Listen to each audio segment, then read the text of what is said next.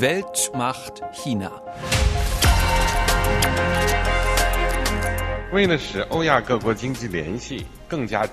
Um engere wirtschaftliche Verbindungen zwischen den eurasischen Ländern zu schaffen, sollten wir einen Seidenstraßen-Wirtschaftsgürtel aufbauen. Das ist eine große Sache. Sie wird den Menschen in allen Ländern entlang der Seidenstraße zugutekommen. Chinas Staats- und Parteichef Xi Jinping ist das. Ein Redeausschnitt aus den Tiefen unseres ARD-Archivs aus dem Jahr 2013. Und das war die Rede, in der Xi Jinping vor neun Jahren zum ersten Mal die viel zitierte neue Seidenstraße erwähnt hat.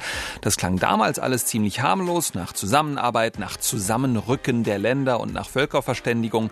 Und das stieß weltweit auf ein ziemlich positives Echo, auch bei uns in Europa. Heute aber hört man überwiegend kritische Stimmen, wenn bekannt wird, dass China irgendwo hier bei uns investieren will. Die Beteiligung ähm, des Staatskonzerns ist eben so eine Gefahr für Deutschland, weil sie Deutschland erpressbar macht. Ähm, wir sagen, Deutschland darf sich nicht erpressbar machen. Der Hafen gehört in öffentliche Hand. Das ist Lisa Pflaum von der nichtstaatlichen Organisation Campact. Sie demonstrierte Ende Oktober mit einigen MitstreiterInnen vor dem Bundeskanzleramt in Berlin gegen den Verkauf eines Anteils an einem Hamburger Hafenterminal an den staatlichen chinesischen Konzern Costco. Dieser Deal wurde dann allerdings doch genehmigt. Während die einen also warnen, sehen andere wenig Grund zur Sorge. Denn in Rotterdam, in Antwerpen, überall, in Marseille, in allen großen Häfen ist es branchenüblich, dass sich andere Reedereien, Costco, aber auch weitere, an den Terminals beteiligen. Peter Tschentscher war das erste Bürgermeister der Freien und Hansestadt Hamburg. Die Diskussion über den Einstieg des chinesischen Staatskonzerns Costco verlief und verläuft in Deutschland wahnsinnig emotional, obwohl es ähnliche China-Beteiligungen in den vergangenen Jahren immer wieder gegeben hat. Es hat, glaube ich, sehr viel zu tun mit dem Ukraine-Konflikt, wo man jetzt ja doch sehr deutlich sieht, dass man sich verletzlich gemacht hat gegenüber Russland. Und ich glaube, davor haben viele Menschen durchaus auch zu Recht Angst, dass das auch mit China ähnlich aussehen könnte. Der Wirtschaftswissenschaftler Gabriel Felbermeier ist das. Er ist einer der Experten, mit denen wir für diese Folge Weltmacht China gesprochen haben. Dieser Streit über den Hafendeal in Hamburg mit Costco, den nehmen wir heute zum Anlass, auf das große Ganze zu blicken, auch und erst recht auf die viel zitierte sogenannte neue Seidenstraße Chinas.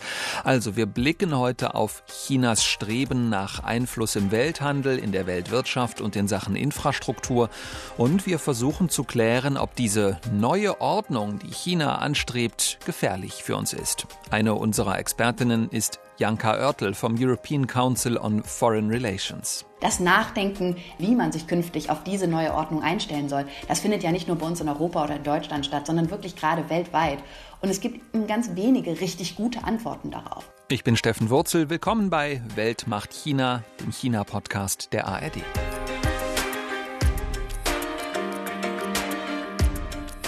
Nachdem Bundeskanzler Olaf Scholz von der SPD den Verkauf von Hafenterminalanteilen nach China erlaubt hatte, verkündete Wirtschaftsminister Robert Habeck von den Grünen am 9. November, der Dortmunder Computerchip-Hersteller Elmos darf nicht an eine Firma verkauft werden, deren Mutterkonzern in China sitzt.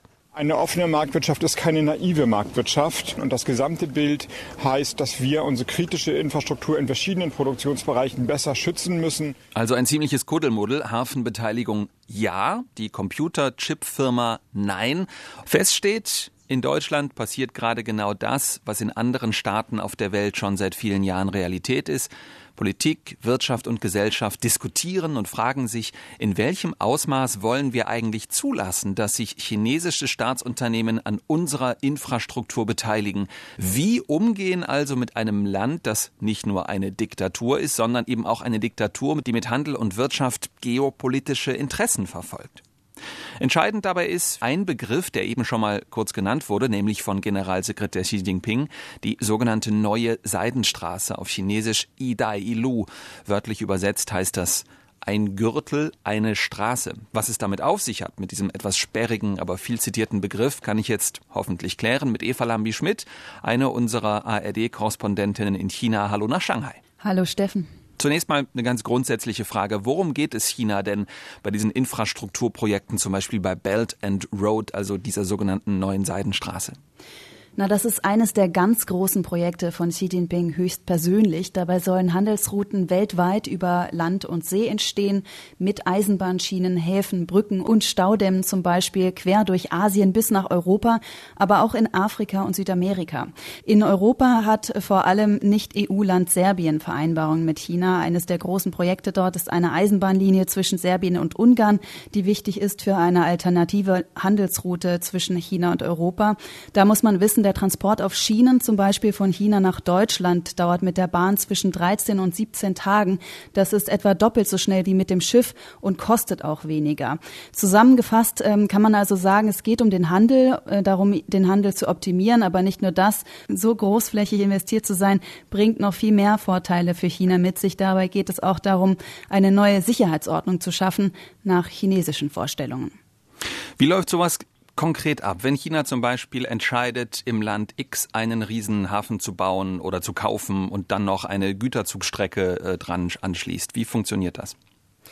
In der Vergangenheit war es so, dass die betroffenen Länder häufig Milliardenkredite bei staatlichen chinesischen Banken aufnehmen mussten. Die Länder bekommen das Geld dann also von China und in der Regel werden die Projekte auch von chinesischen Arbeitern durchgeführt. Das bedeutet hohe Schulden für die Länder, aber auch bessere Infrastruktur, im Idealfall zumindest.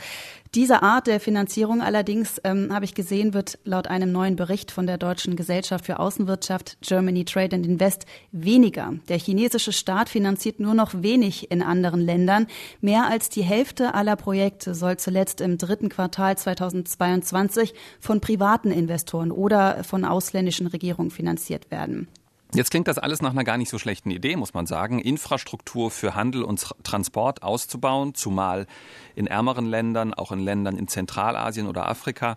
Aber warum ist das Ganze dann so hoch umstritten?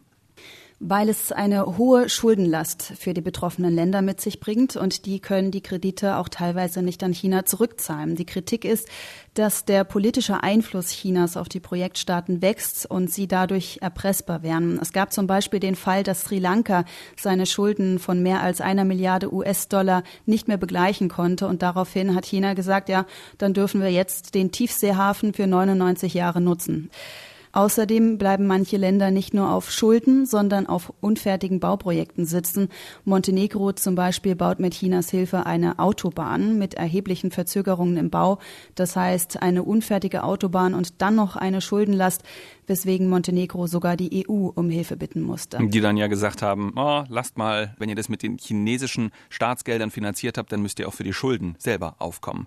Äh, die Frage, die sich stellt, was hat China eigentlich vor, Eva? Also es geht doch nicht nur um Wirtschaft, sondern auch um Geopolitik, oder? Das äh, schwingt ja immer so ein bisschen mit. Kann man das so zusammenfassen?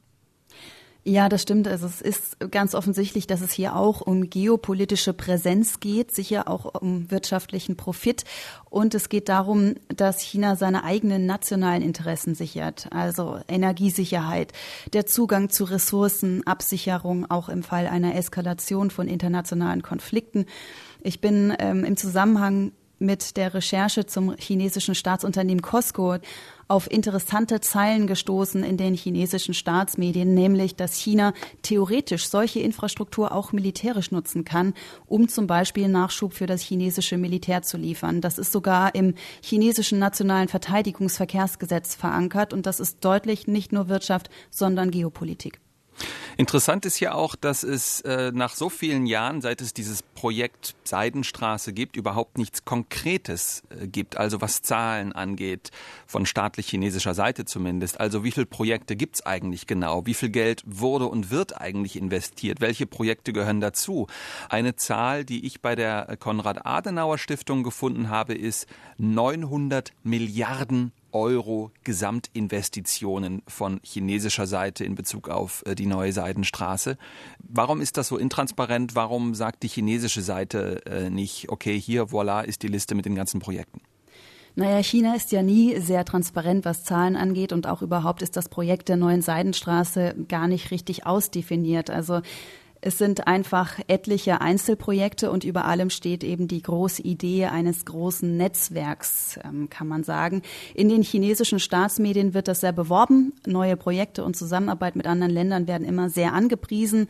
Die Kritik, die kommt dann aus dem Ausland. Äh, da gibt es große Zweifel auch an dem Großprojekt Neue Seidenstraße auf Chinesisch Idai Ilu selbst, ähm, dass es vielleicht gar nicht so effizient und wirtschaftlich ist, wie die chinesische Staats- und Parteiführung sich das vorstellt.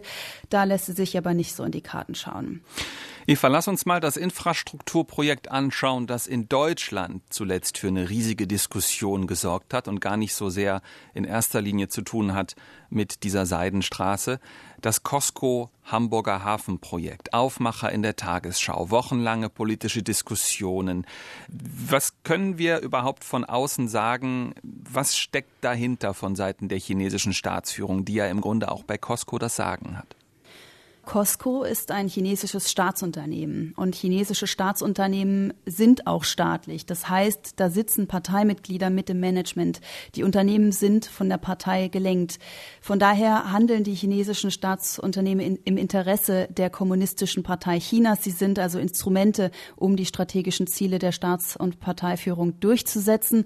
Und die strategischen Ziele der chinesischen Staats- und Parteiführung, was Infrastrukturprojekte angeht, die kennen wir ja. Deshalb Deshalb muss man sowas unbedingt mitbedenken. Nun haben sich ja in Deutschland zig Fachministerien, PolitikerInnen aus fast allen Parteien, aber auch die Geheimdienste äh, ausdrücklich dagegen ausgesprochen, dass Chinas Costco-Staatskonzern einsteigt an diesem Hamburger Hafenterminal namens Toller Ort, auch führende Wirtschaftsfachleute übrigens. Das spricht ja gelinde gesagt nicht gerade für das Image der Volksrepublik China. Riesiges Misstrauen, so könnte man es zusammenfassen. Wie wird denn das wiederum in China wahrgenommen? Das ist ja eigentlich katastrophal und in China geht es ja auch immer um dieses berühmte berühmte Gesichtswahrung? Naja, es hat ja am Ende einen Kompromiss gegeben. Von daher war das erstmal ein Zeichen für China, dass Olaf Scholz als Bundeskanzler sich durchgesetzt hat und sich auch deutlich für das Projekt ausspricht. Aber man hat hier auch schon ähm, deutlich wahrgenommen, dass die Stimmung rauer wird. Wang Wenbin, ein Sprecher des chinesischen Außenministeriums, hat im Zusammenhang mit Costco in Hamburg vor Spekulationen gewarnt und die Zusammenarbeit als vorteilhaft für beide Seiten bezeichnet. 合作是互惠互利的。 我们希望有关方面理性看待中德务实合作，停止无端炒作。Er sagt, es sei wichtig, die Zusammenarbeit zwischen Deutschland und China rational zu betrachten. Dafür verspricht China bei jedem Staatsbesuch mit verschiedenen Ländern auch in diesem Jahr mehr Zusammenarbeit, mehr Öffnung. In Realität aber beklagen Unternehmen, die in China Geschäfte machen, auch unter den harten Corona-Beschränkungen hier im Land, dass China sich zunehmend abschottet und dass der Marktzugang in China erschwert ist. Im Gegenzug haben chinesische Unternehmen in Europa ja bislang relativ freien Zugang. In China gibt es ähm, geschlossene Branchen, in die nicht investiert werden darf, zum Beispiel in die Rohstoffe der seltenen Erden, die für die Herstellung von Mikrochips wichtig sind, darf nicht investiert werden. Dankeschön, Eva. Lass mich noch eine Sache fragen. Hier in Deutschland kam ja in den vergangenen Wochen immer wieder das Argument auf, wir sollten nichts vom Hamburger Hafenterminal nach China verkaufen, weil in China, da dürften deutsche Firmen in einen Hafen ja auch nicht einsteigen, sich daran beteiligen. Das kann man eigentlich nicht so stehen lassen, oder? Nee, ich habe das extra nochmal gegengecheckt. Ähm, das ist nicht so. In China halten mehrere ausländische Reedereien Anteile an chinesischen Häfen. Zum Beispiel hat die dänische Maersk-Gruppe an einem Containerterminal in Shanghai ähm, sogar 49 Prozent der Anteile. Das ist das Höchste, was ich gefunden habe. Äh, allerdings ist die Binnenschifffahrt in China tabu. Das muss man auch dazu sagen. Also da gibt's dann doch ein Stoppschild. Dankeschön, Eva Lambi-Schmidt in Shanghai. Bleib du noch mal kurz hier, bitte. Wir hören uns nachher noch mal. Offiziell ist die Beteiligung am Hamburger Hafenterminal gar nicht Teil der sogenannten neuen Seidenstraße. Aber klar ist natürlich, es geht um Infrastruktur, die eine herausragende Wichtigkeit hat bei uns. Ein Beispiel, äh, das da immer wieder genannt wird außerhalb Deutschlands, das ist der Hafen von Piräus in Griechenland. Man kann sagen, einer der wichtigsten Handelshäfen Europas. Er gehört schon seit vielen Jahren zu Costco, zu genau dieser Firma, die sich jetzt auch in Hamburg interessiert. Also ein Grund für uns, dort mal genau hinzuschauen nach Griechenland und zu fragen, was sich in Piräus seit dem Einstieg der Chinesen dort genau verändert hat. Dazu schalten wir zu Rodotea Seralidou nach Athen. Piräus liegt direkt nebenan. Rodotea ist freie Journalistin in Griechenland, unter anderem für den WDR. Hallo Rodotea. Hallo Steffen. Du lebst ja in Athen und berichtest aus Griechenland für deutsche und deutschsprachige Medien. Wann warst du das letzte Mal am Hafen von Piräus? Ach, ich fahre ja immer wieder dort vorbei. Piräus ist ja streng genommen eine eigene Kommune, aber Athen und auch Piräus sind so dicht besiedelt, dass sie quasi zu einer Stadt verschmolzen sind. Und gerade im Sommer kommt es immer mal wieder vor, dass ich Freunde nach Piräus zum Hafen bringe oder abhole.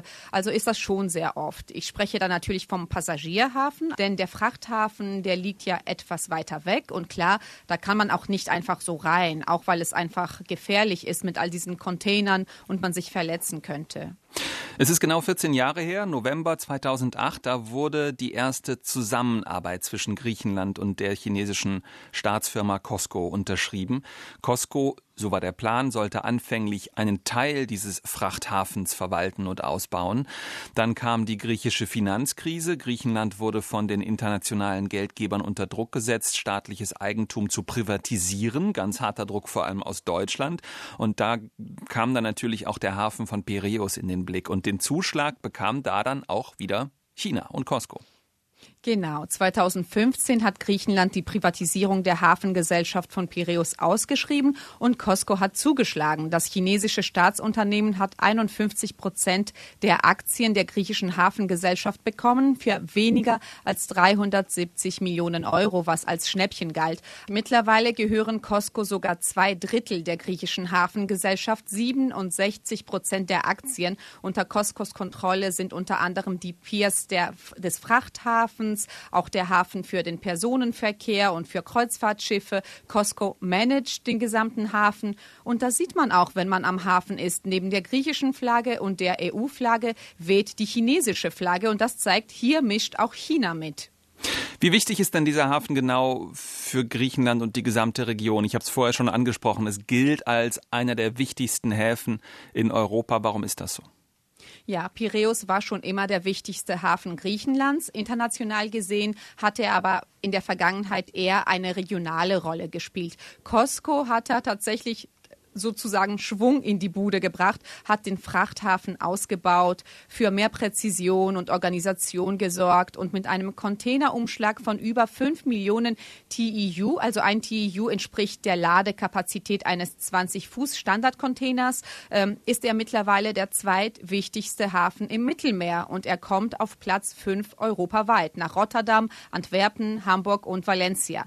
Zu Beginn war es ja so, dass griechische Gewerkschaften, nicht staatliche Organisationen ähm, und so weiter Arbeitsbedingungen kritisiert haben am Hafen, der dann eben Costco gehörte. Hat sich da die Situation heute verbessert? Die Arbeitsbedingungen bei Costco waren tatsächlich schon immer ein Kritikpunkt. Vor genau einem Jahr ist ein Hafenarbeiter sogar tödlich verunglückt. Und auch dieses Jahr gab es schwere Arbeitsunfälle bei Costco, was die Arbeiter nicht mehr hinnehmen wollten. Es gab große Streikaktionen und letzten Endes haben sie erreicht, dass ein Tarifvertrag unterzeichnet wurde, was die Gewerkschaften als riesigen Sieg über den Giganten Costco gefeiert haben. Wie wird denn Chinas Einfluss in der griechischen Öffentlichkeit diskutiert? Gibt es denn da auch kritische Stimmen? Wir haben ja vorhin gehört, wirtschaftlich erfolgreich, aber ja, gibt es da auch Kritik? In den Krisenjahren war die Kritik groß. Unter diesem Druck zu privatisieren hat die damalige Regierung, so der Vorwurf damals, das Tafelsilber des Landes verscherbelt, auch den Hafen von Piräus. Heute schauen viele eher auf die insgesamt positiven Zahlen und man hat sich auch an die Privatisierungen gewöhnt. Die Politik sieht, es läuft gut, viel besser als unter griechischem Management und die aktuelle Regierung hat mit China auch eine Reihe anderer Abkommen unterzeichnet, die die wirtschaftliche wirtschaftlichen Beziehungen zwischen den zwei Ländern weiter verfestigen sollen. Griechenland wird ja mit den Investitionen äh, durchaus abhängiger von China. Was für Konsequenzen hat das für die Außenpolitik des Landes? Es gibt ja da auch immer wieder Kritik, dass sich da in eine gewisse Richtung was getan habe.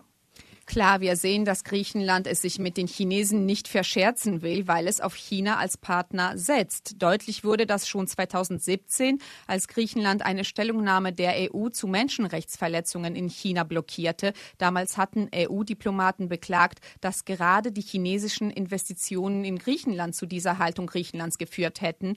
Aber so ist es nun mal äh, mit der Außenpolitik. Wenn es um wirtschaftliche Interessen geht, werden Menschenrechtsverletzungen gerne kleingeredet. Dankeschön, Rodothea Seralidou, heute aus Athen dabei. Bleib du auch nochmal hier bitte. Danke dir. Gerne. Was Rodothea erzählt hat, ist auch deswegen so spannend, weil es mitten in Europa stattfindet. Doch auch in Deutschland findet man Infrastrukturprojekte, die mit China verbunden sind und zu tun haben. Eines davon ist in Nordrhein-Westfalen. Und von dort zugeschaltet, genauer gesagt aus Bonn, aus dem Funkhaus der Deutschen Welle, ist Zulmu aus unserem Podcast-Team. Grüß dich. Hallo Steffen. Jetzt wollen wir mal einsteigen mit der neuen Seidenstraße. Wo in Deutschland sieht man, ich sag mal, Bestandteile der neuen Seidenstraße? Also Seidenstraße-Projekte in Deutschland sieht man viel und zum Beispiel hunderte Kilometer nördlich von mir in NRW in Duisburg. Und seit fast zehn Jahren pendeln Güterzüge regelmäßig zwischen hier und chinesischen Städten. Mittlerweile, ich sage mal schon über 50 Züge pro Woche. Insgesamt machte das Drehkreuz Duisburg etwa 30 Prozent der gesamten europäischen chinesischen Güterzugverbindungen aus. Dennoch muss man sagen, das, was in Duisburg ankommt, ist ja trotzdem nur ein Bruchteil der Frachtcontainer aus China, die per Schiff kommen, ne? Das stimmt. Ein modernes Schiff kann problemlos über 10.000 Container transportieren. Ein Zug höchstens 50 oder 60. Aber Züge sind deutlich schneller als Schiffe. Diese Woche ist zum Beispiel ein Zug aus China nach nur 10 Tagen in Duisburg angekommen. Containerschiffe brauchen in der Regel etwa vier Wochen. Jetzt ist Duisburg nicht nur die sozusagen Endstation für viele Güterzüge, die aus China kommen. In Duisburg gibt es auch den größten Binnenhafen Europas. Inwiefern hat der mit China zu tun? Also die Stadt Duisburg hat vor einigen Jahren sehr stark Werbung damit gemacht, dass sie die Endstation der neuen Seidenstraße ist, weil sie diese einzigartige Kombination hat. Einerseits den größten Binnenhafen plus andererseits einen der wichtigsten Bankknotenpunkte in Westeuropa. Bis zum Frühsommer dieses Jahres war Costco, der chinesische Staatskonzern, auch am Bau eines Terminals in Duisburg beteiligt. So, jetzt hast du gesagt, war beteiligt. Demzufolge ist das nicht mehr so. Also in Hamburg will Costco einsteigen in ein Hafenterminal und in Duisburg wird ausgestiegen, obwohl das vermeintlich so obermega wichtig ist. Das musst du uns kurz erklären, bitte. Ja, das klingt total interessant. Costco ist in Duisburg ausgestiegen aus der Beteiligung. Warum, ist immer noch unklar. Und keiner der Beteiligten will sich öffentlich dazu äußern. Möglicherweise hat das mit dem Ukraine-Krieg zu tun, denn Schwierigkeiten mit den Bahnstrecken durch Russland oder aber die Zugverbindung ist vielleicht nicht besonders lukrativ. Zugleich hat mir aber die Stadt Duisburg versichert, die Chinesen seien immer noch am Standort interessiert. Duisburg hat ja sogar einen eigenen China-Beauftragten. Also er heißt Markus Täuber. Und der hat mir geschrieben, dass circa 120 chinesische Firmen in der Stadt ansässig sind. Und das bei nur 500.000 Einwohnern. Jetzt hast du diesen China-Beauftragten erwähnt, Markus Täuber, der dir geschrieben hat, schriftliches Interview. Wieso nur schriftlich? Ich weiß, du hattest ja auch versucht, ihn vors Mikrofon zu kriegen. Ja, genau. Aber die Stadtverwaltung hat nur dieses Interviewformat akzeptiert. Mein Eindruck ist, wer in Deutschland mit der Seidenstraße zu tun hat, ist seit der Kontroverse um den Hamburger Hafen sehr, sehr vorsichtig geworden. Man will nicht als wirtschaftlich abhängig dastehen. Ist Duisburg die einzige Stadt in Deutschland, die stark auf Verbindungen nach China setzt? Nein, es gibt auch andere deutsche Städte. Hamburg zum Beispiel nennt sich gerne auch Endstation der neuen Seidenstraße und noch die Stadt Nürnberg. Auch dort gibt es seit einigen Jahren eine Güterzugverbindung nach China.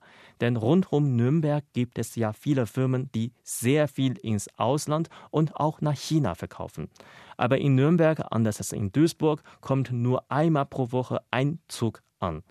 Auch dort sieht man die Verbindung nach China vor allem positiv. Aber ja, man muss sich die Dinge ansehen, man muss eben manches kritisch hinterfragen und wie gesagt, Abhängigkeiten vermeiden, sich diversifizierter aufstellen. Das höre ich auch immer wieder. Aber sagen wir so, dass das äh, China-Geschäft grundsätzlich in Frage gestellt wird, das habe ich jetzt nicht vernommen bislang in meinen Kontakten und Gesprächen. Das ist Michael Fraß, der Wirtschaftsdezernent der Stadt Nürnberg. Er hat mir gesagt, eine einseitige Abhängigkeit sei kaum zu spüren. Die Firmenchefs und die Stadt sprechen eher vom wechselseitigen Nutzen, also dass Deutschland und China von den Geschäften profitieren. Zulmu, du hast in den letzten Jahren viel berichtet über die Seidenstraßeninitiative, hast auch auf andere europäische Länder geschaut. Wie ist dein persönlicher Eindruck? Gibt es eine Art Stimmungswechsel, den du wahrnimmst? Definitiv ein Stimmungswechsel. Ich war zum Beispiel 2019 in Italien, als das Land der Seidenstraße-Initiative beitrat, als einziges G7-Land.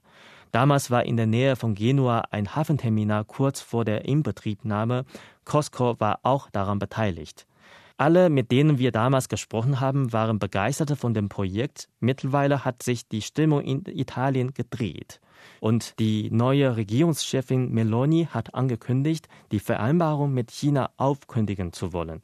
Dankeschön, Zulmu, für deine Recherchen und Eindrücke, die wir jetzt mitnehmen wollen zu einer ausgewiesenen Fachfrau, die uns all das, was wir in den vergangenen Minuten gehört haben, hoffentlich zusammenpuzzeln kann, verbunden mit der Frage, was das alles für uns bedeutet im Umgang mit dem Thema und mit China.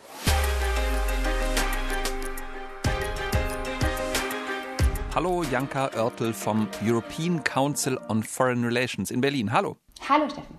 Nach dem, was wir in den vergangenen Minuten gehört haben, da könnte man meinen, China will sich im Rest der Welt die Filetstücke der Wirtschaft und der Infrastruktur zusammenkaufen. Ist das zu vereinfacht oder ist da was dran? Naja, ich glaube, das ist nicht vereinfacht und es ist ja auch nicht unsinnig. Also grundsätzlich sich zu überlegen, dass man als Staat seine wirtschaftliche Position global so ideal wie möglich aufstellen möchte, ist nichts, was man sagen könnte, was eine, eine wahnsinnige Idee wäre, sondern das ist ja eigentlich ein cleverer Plan.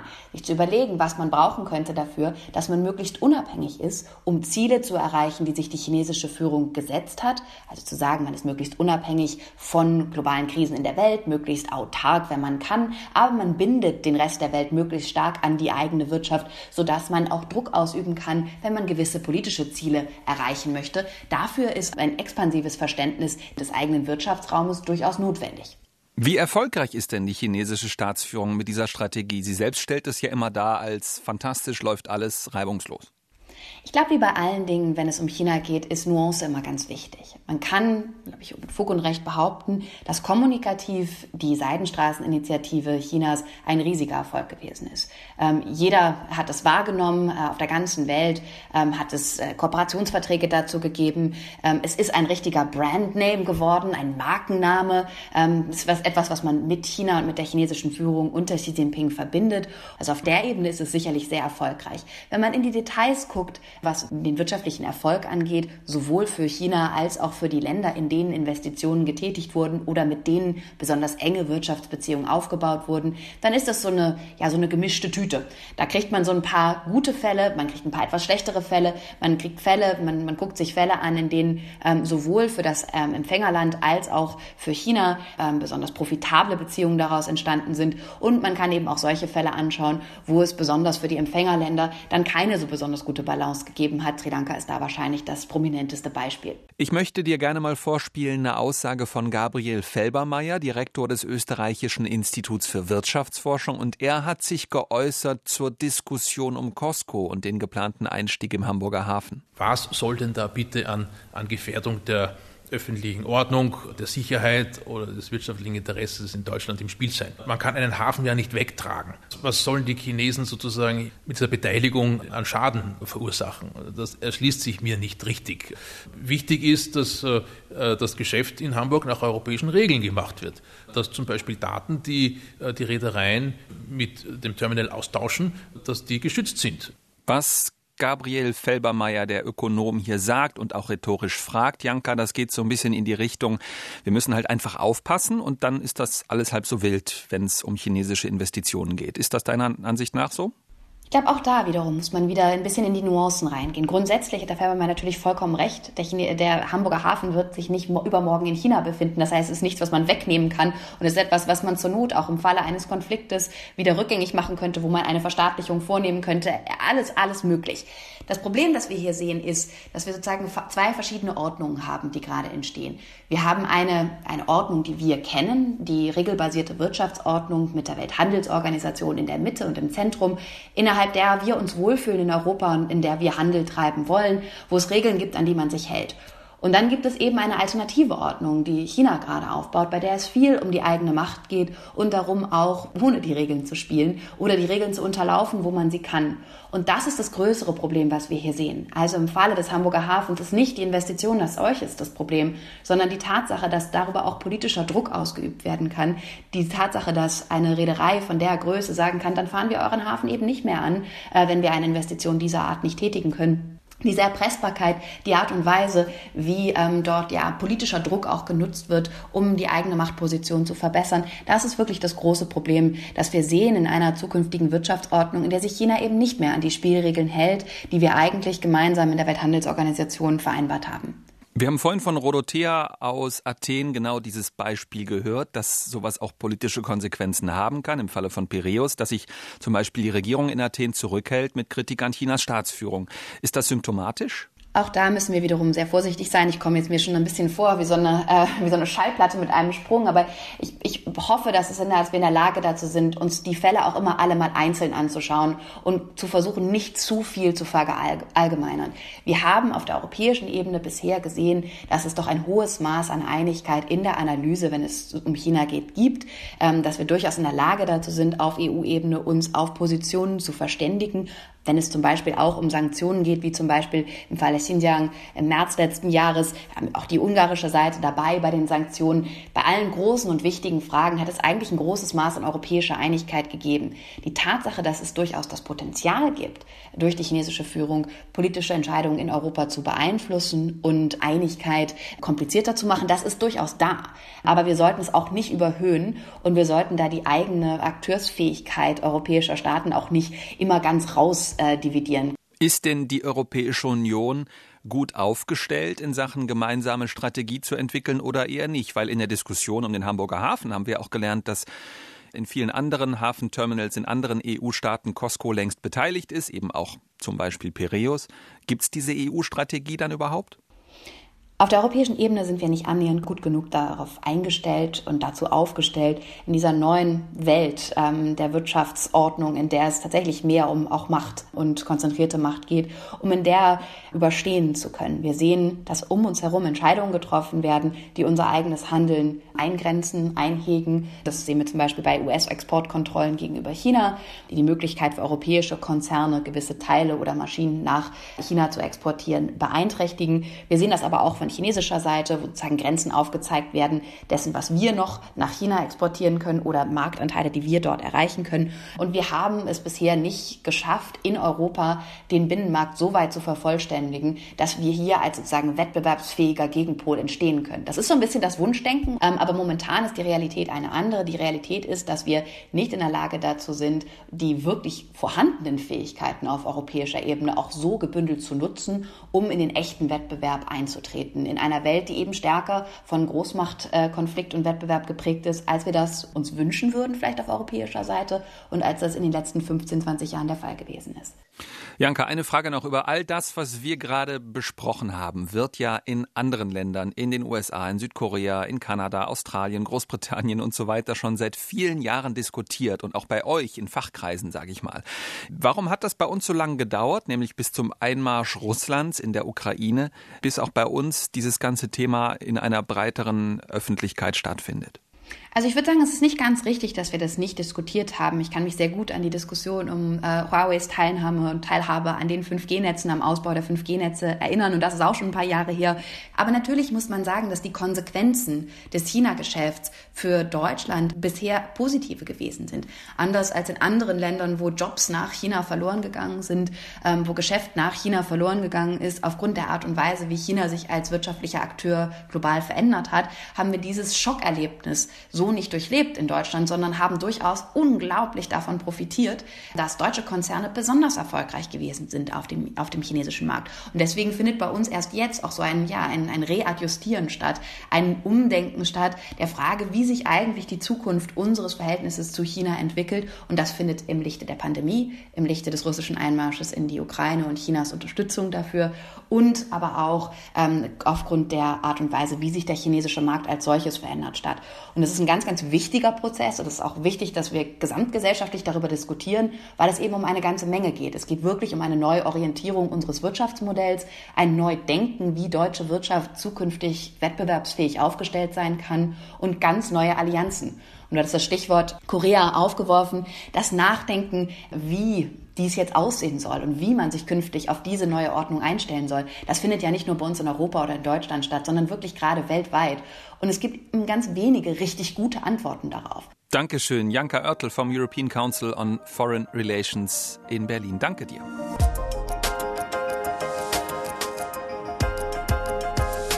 Und an dich gleich die erste Frage in unserer Abschlussrunde. Janka Oertel in Berlin. Wie sollte sich Deutschland deiner Meinung nach aufstellen im Umgang mit Chinas Wirtschaftsengagements hier bei uns? Ich glaube, die wichtigsten Adjektive, die mir dazu einfallen, sind pragmatisch, aber auch selbstbewusst. Das scheint mir der richtige Ansatz zu sein, denn wir haben hier tatsächlich wirklich viel zu bieten. Wir müssen es nur tatsächlich auch in die Waagschale werfen. Das gilt für mich insbesondere für solche wichtigen Felder wie die Windenergie, wo es kaum noch möglich ist, momentan europäische Turbinen zu verbauen. Da müssen wir ran, hier in die, in die Industrien der Zukunft investieren und dort auch europäische Technologie fördern. Frage an Zulmo, unseren Weltmacht-China-Reporter in Bonn. Wie relevant und wie durchschlagend ist Chinas Engagement in Deutschland überhaupt? Also viele chinesische Firmen sind hier ansässig und an wichtigen Häfen und Bahndrehkreuze spielen China-Geschäfte sehr wichtige Rolle. Aber inzwischen gibt es einen Stimmungswechsel. Die anfängliche Euphorie über Seidenstraße ist vorbei. Es gibt viel mehr Misstrauen als früher. Und wir blicken auch nochmal nach Athen zu Rodothea Siralidou. Frage an dich, wie lautet deine Zwischenbilanz in Sachen China-Engagement?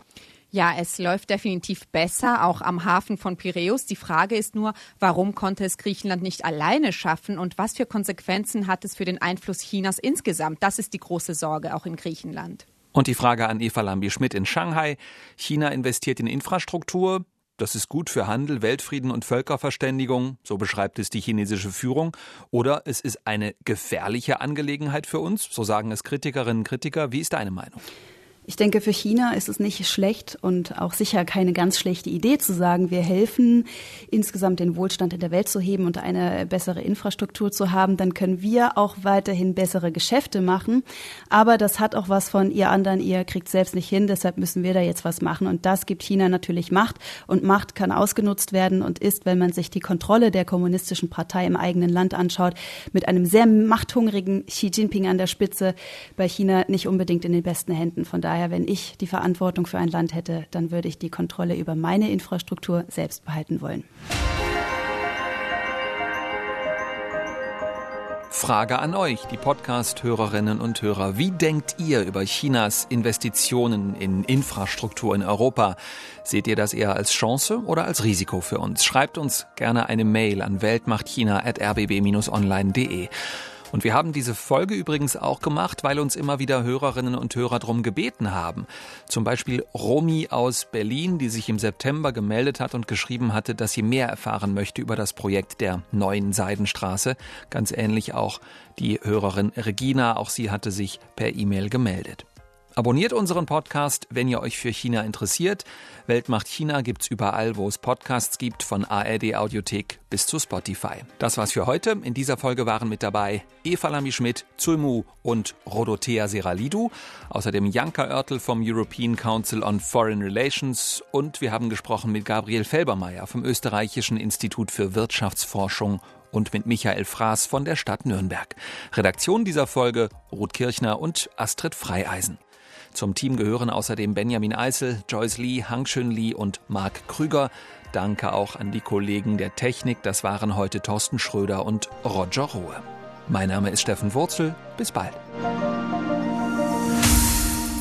Ach, und eine Ergänzung noch. Wir haben nach unserer letzten Folge, da ging es um Chinas Klimapolitik, unter anderem eine E-Mail bekommen von einer Hörerin aus Shanghai und sie hat geschrieben, ich lese mal vor, vielen Dank für die Folge, ich habe viel dazugelernt, allerdings fehlte unserer Hörerin ein Aspekt, wie sie schreibt, nämlich der, so schreibt sie, dass in China der Staat das Thema Klimaschutz auf Seiten der Wirtschaft sehr vehement durchsetze, schreibt sie.